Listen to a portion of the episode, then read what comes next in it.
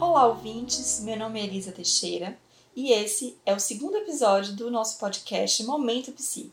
Esse é um espaço criado para trazer conteúdos relevantes para psicólogos e para o público em geral acerca de temas relacionados ao universo da psicologia e da qualidade.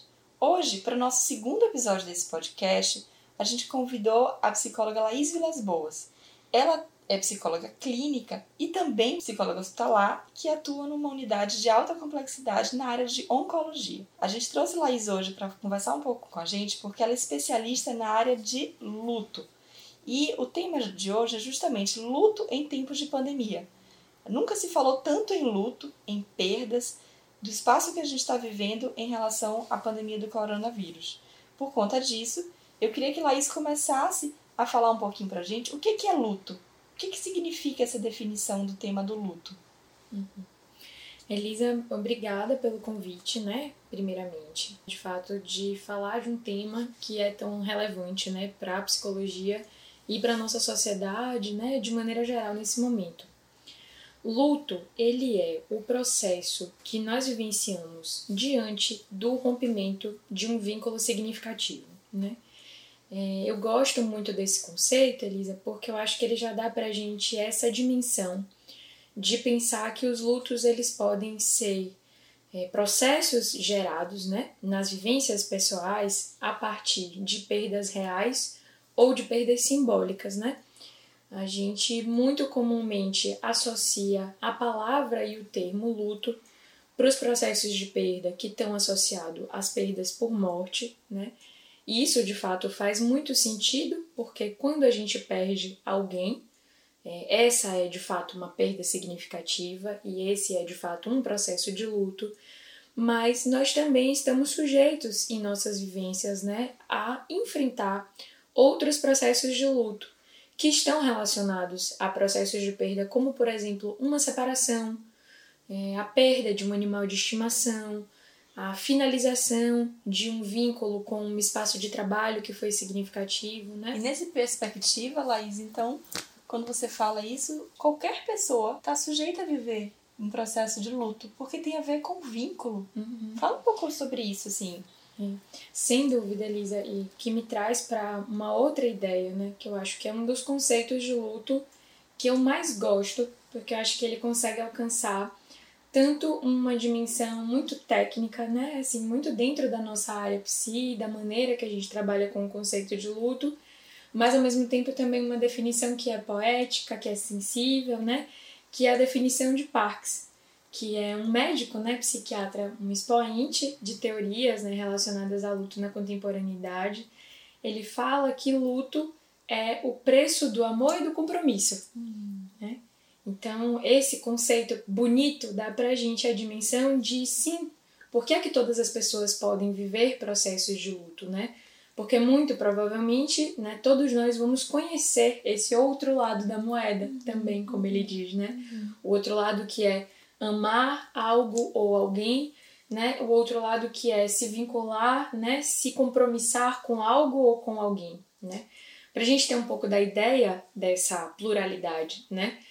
É, eu fico pensando no exemplo, né? Sabendo do compromisso que a Elisa tem, por exemplo, com o trabalho.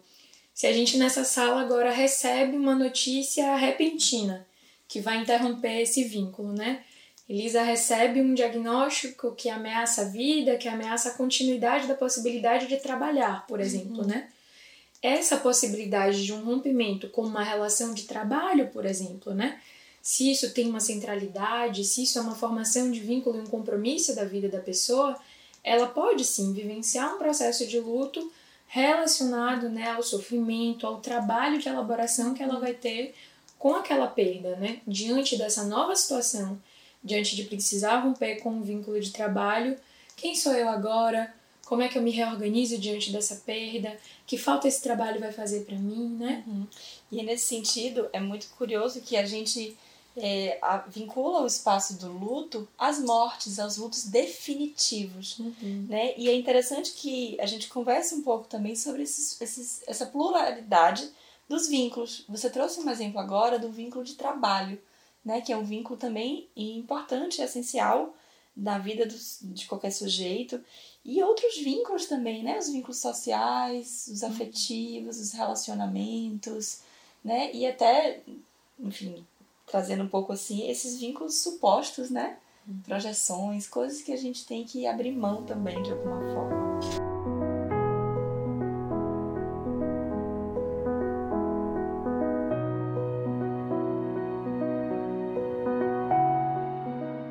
E aí, nesse processo, me lembra um pouco, né? É, esses lutos não reconhecidos, né? Essa correlação que a gente tende a fazer entre é, classificar ou é, categorizar esse tipo de vínculo, supondo que o tipo de vínculo tem a ver com é, o tipo de luto. Uhum. Exemplificando, o, o, luto de uma mãe que perde um bebê ainda em, em idade gestacional muito é, inicial, né? Por exemplo. Uhum. Então, é, entende-se de que o tempo de vínculo ele foi curto o suficiente que, né, para que o luto seja é, né, relacionado à intensidade.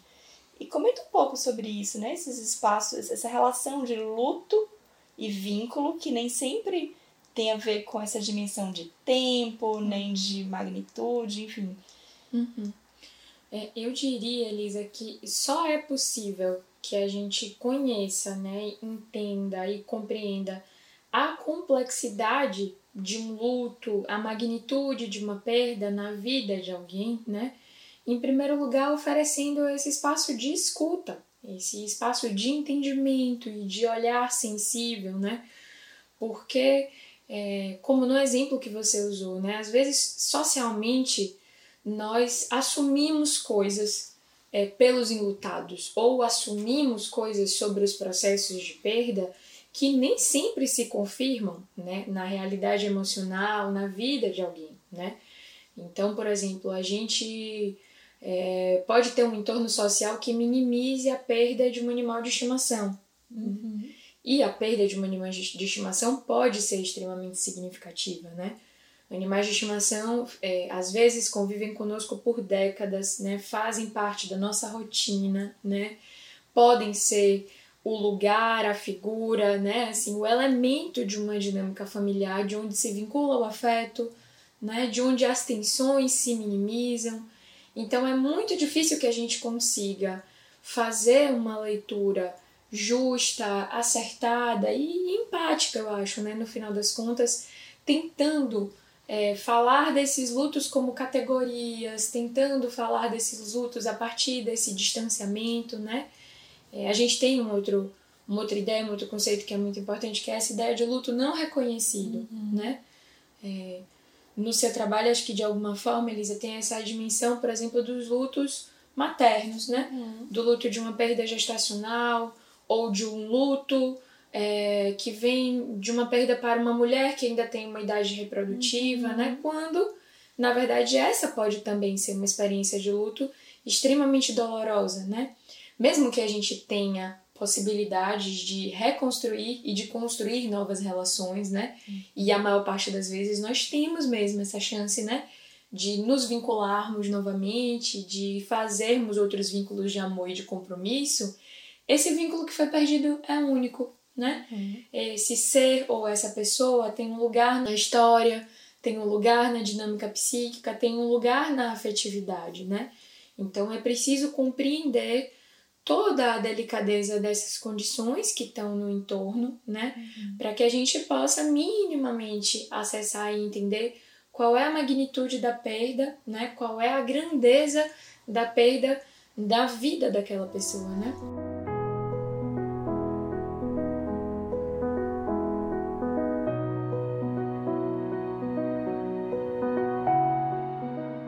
Eu queria trazer essa, essa questão agora para algo mais coletivo, mais amplo e falar um pouco sobre essa vicissitude, essa delicadeza do que a gente está vivendo do luto durante a pandemia do coronavírus. Né? O luto ganha uma dimensão diferente, né? os processos e a forma que a gente fala, o que a gente entende em tempos de pandemia. O que, é que você consegue comentar sobre isso, Laís? Assim, saindo do polo do singular, agora passando por um coletivo, né? Uhum.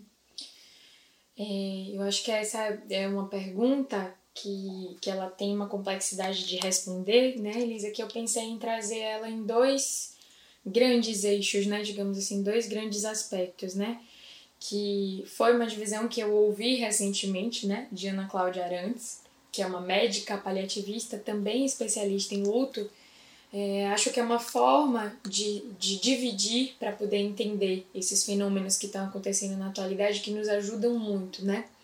Então a gente pode falar dos lutos por Covid, né? Isso é, das pessoas que nesse momento perderam entes queridos pela doença do coronavírus, né? E suas particularidades. E a gente pode falar também dos lutos na era Covid, né? Os lutos diante das restrições, do sofrimento, da angústia aos quais todos nós estamos submetidos, né?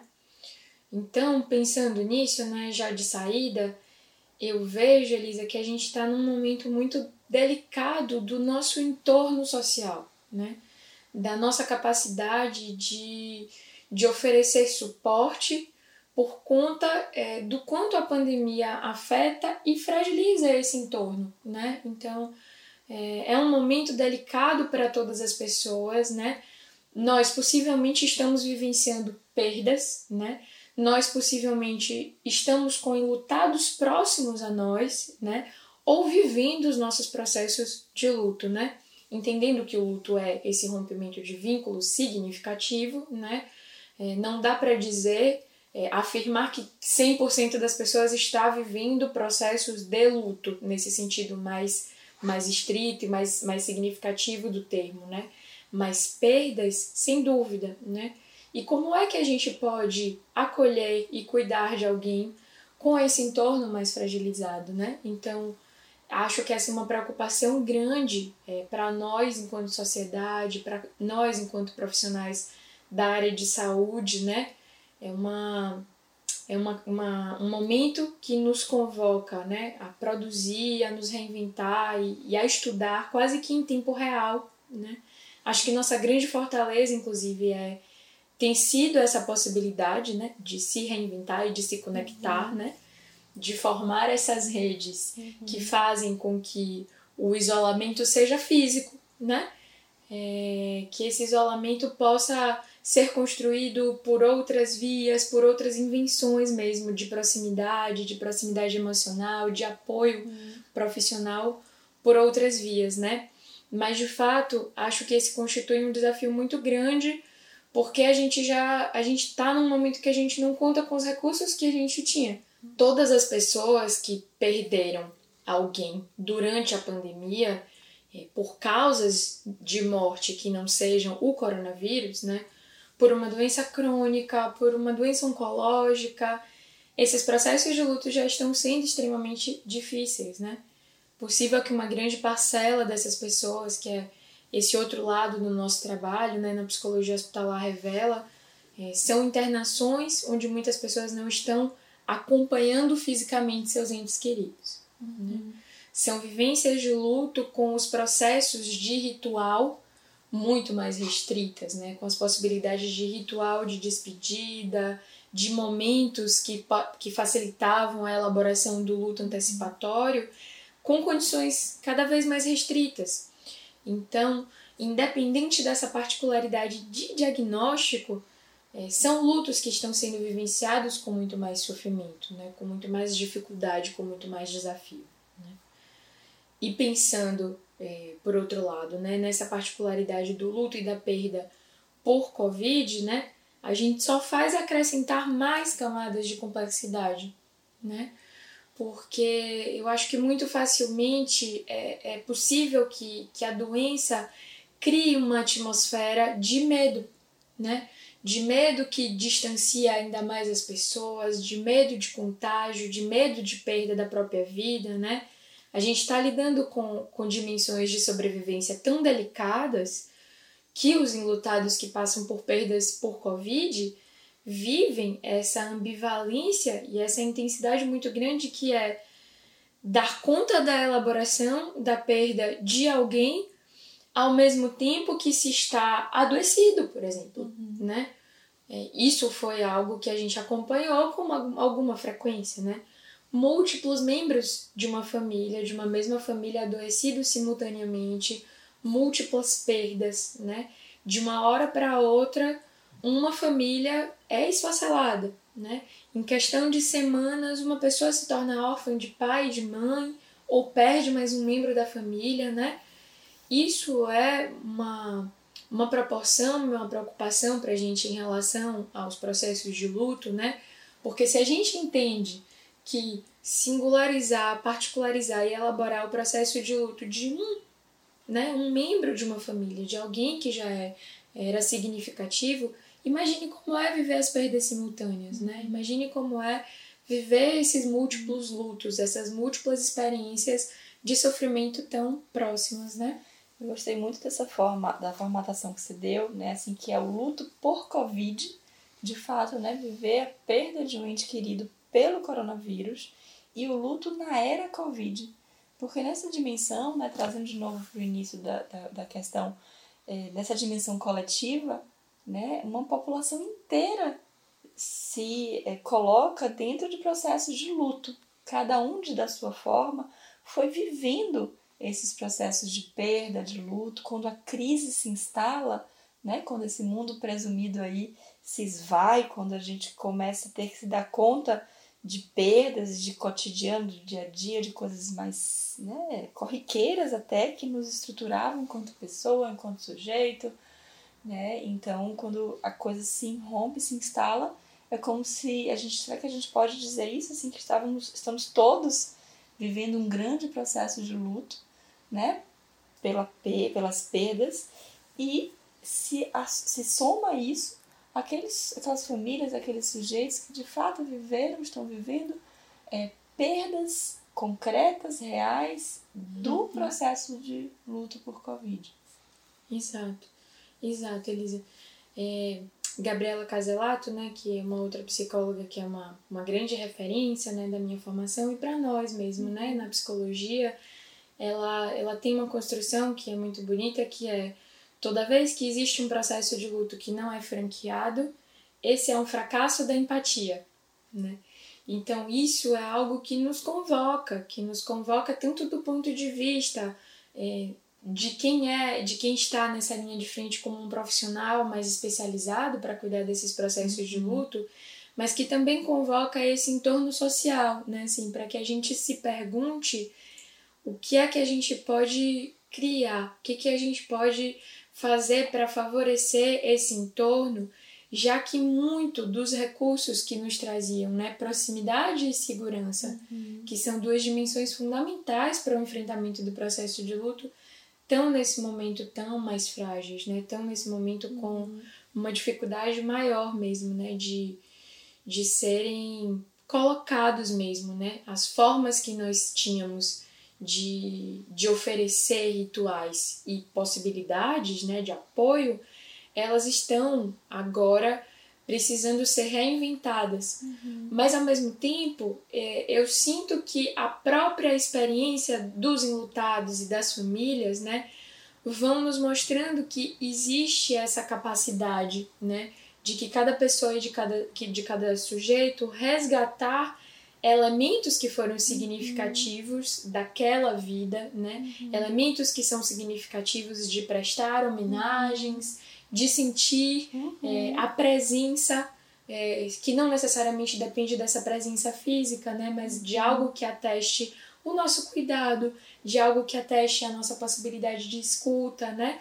Então, acho que também por essa via de estar, de estar acompanhando e vendo essas possibilidades de reconstrução, é que a gente aposta que é possível, né? Assim, que embora hajam todas essas condições de restrição, também, né, clinicamente e socialmente, a gente vê grupos e pessoas nesse esforço coletivo também uhum. de não não favorecer que, que esse distanciamento seja um abismo, né? Sim. E de fato, quando você fala isso, me traz uma dimensão de um coletivo também muito enfraquecido, né? Trazendo um pouco a dimensão é, política, social que a gente vive no nosso país em relação a essa, essa falta de lastro mesmo de reconhecimento dessas perdas coletivas.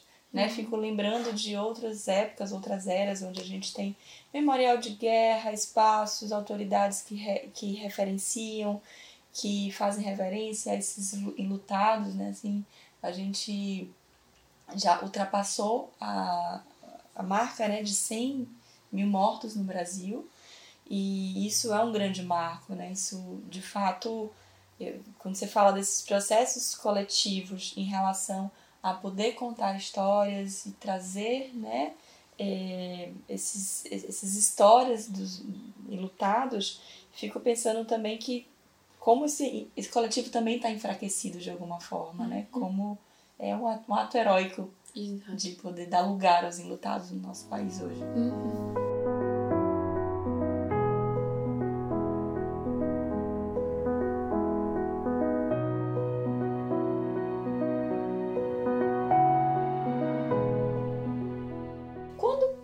identificar que esse meu processo de luto é um processo de luto que está me fazendo mal? Como que a gente pode identificar, né, para nossos ouvintes podem identificar em si ou em outros que ele convive, né? O que, que, que sinais é esse que a gente pode estar tá atento, o que uhum. fazer quando identificá-los, né? uhum. né? É uma outra excelente pergunta, assim, Elisa. Eu penso que, primeiramente, né, é preciso é, ratificar que o luto é um processo normal, né? Ele é o processo que vamos vivenciar diante é, do quão significativas foram as relações, né? É, nós temos, logicamente, as preocupações com possíveis repercussões é, para alguém que sofreu essas perdas, né? E devemos sim estar atentos e devemos sim ter esse momento de maior cuidado, de maior empatia, mas é, a maior, a, a maior parte das pessoas que vivenciam processos de perda, elas vão avançar, né, ter seus momentos de recolhimento, uhum. de sofrimento, mas ressignificar e encontrar um lugar para essas perdas, né? É interessante que é uma coisa que, que uma preocupação muito grande de nossa, de nossa geração, de nossa sociedade, né? Nós somos uma sociedade de pressa. Né? Somos uma sociedade excessivamente preocupada com o tempo, por exemplo, né? com essa dimensão de tempo. Queremos nos recuperar logo dos processos de perda e de sofrimento que nós vivenciamos. Né? E em parte isso, logicamente, é compreensível, né? porque é de dor né? Uhum. psíquica e emocional que a gente está falando. Né? Por outro lado, é, a é da natureza desse vínculo resistir ao rompimento, né? Uhum. Essa também é uma ideia muito bonita de Parks, né?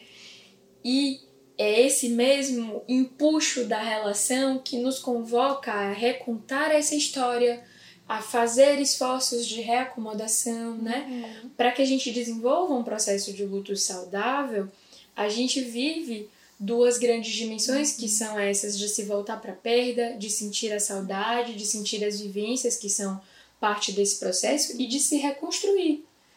Porque quando é, quando eventualmente, né, assim, espero que daqui a muitos anos, como qualquer pessoa que resiste ao rompimento de um vínculo significativo, né, mas assim, diante da perda de meus pais, eu sou uma nova pessoa, né? Eu deixo de existir enquanto filha. Então, essa é uma reconfiguração do self, né, de quem eu sou, que tem uma magnitude muito grande, né? E a gente tem que ter essa paciência, esse cuidado, essa cautela com o tempo de cada sujeito fazer essa elaboração, né?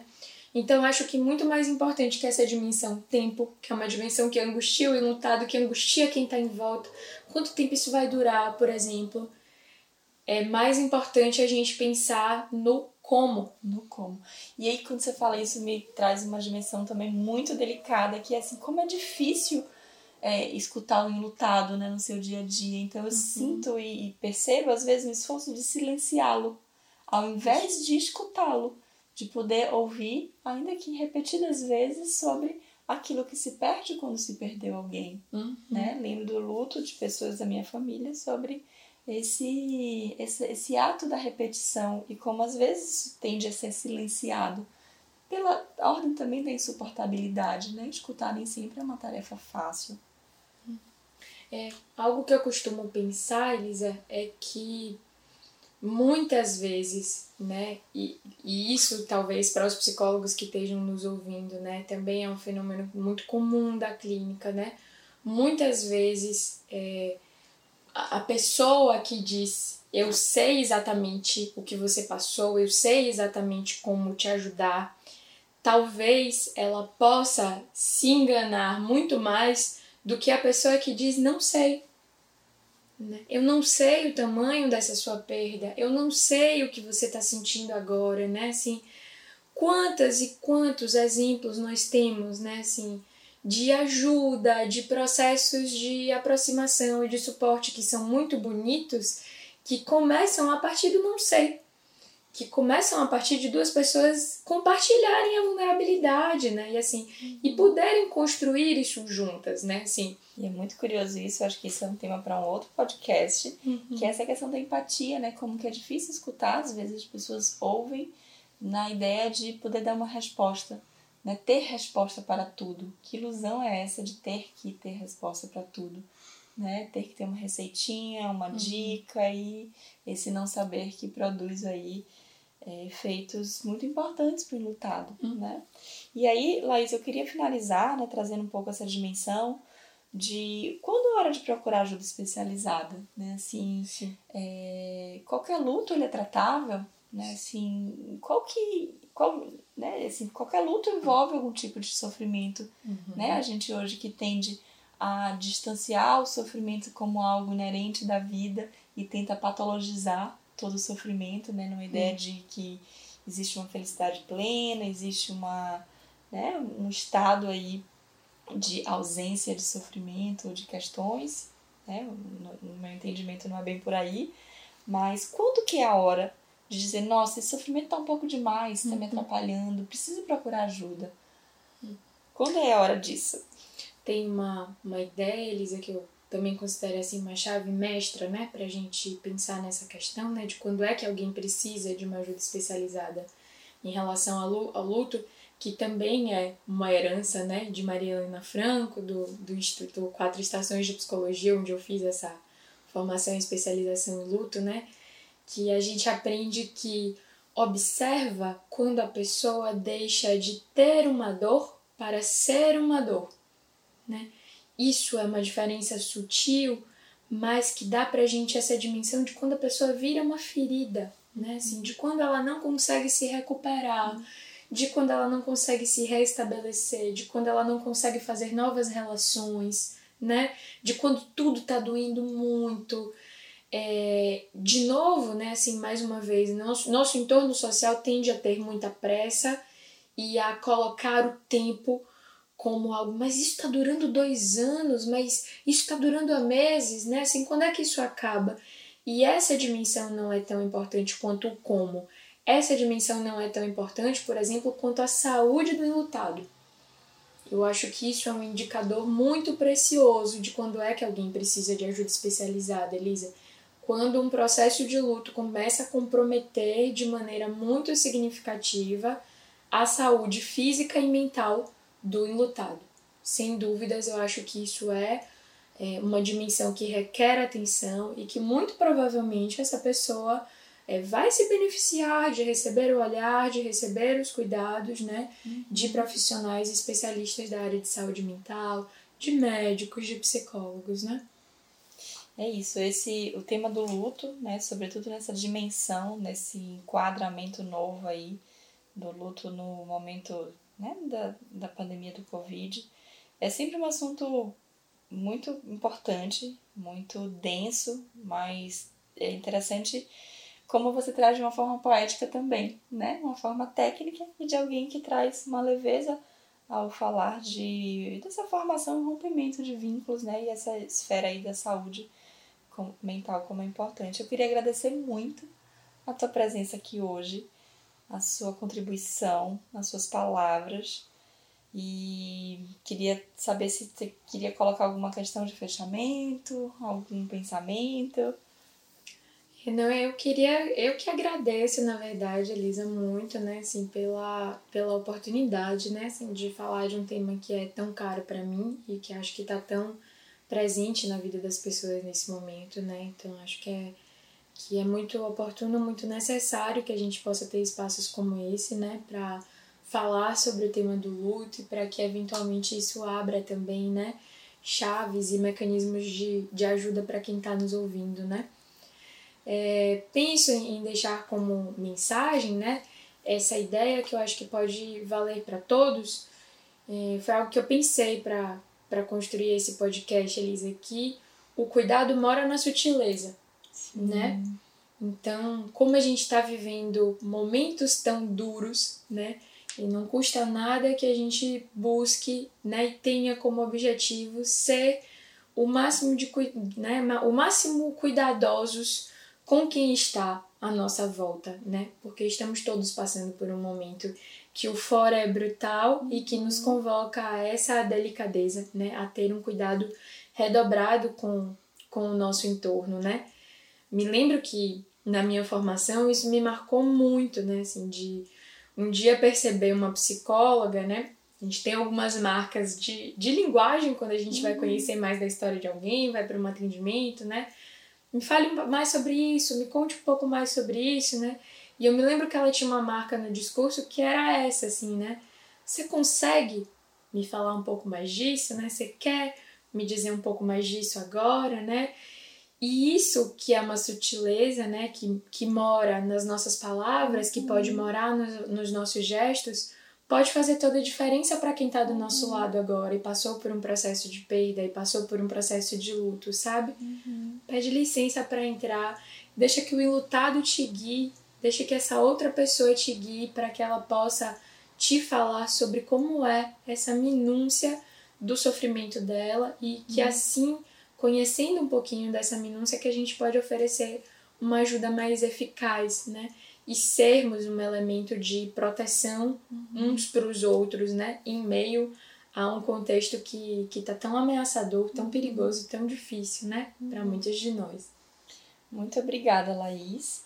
E agradeço também a você que está ouvindo esse podcast e te convido né, a nos acompanhar para receber outras atualizações. A gente sempre vai estar tá voltando aqui com temas relevantes, com temas que nos tocam de alguma forma, né, da sua importância, da sua sutileza. Né? E além disso, convido também a acompanhar nossas redes sociais, né, no Facebook, no Instagram, conferir nosso site e estar tá perto da gente né? Seguiremos por aqui e muito obrigada.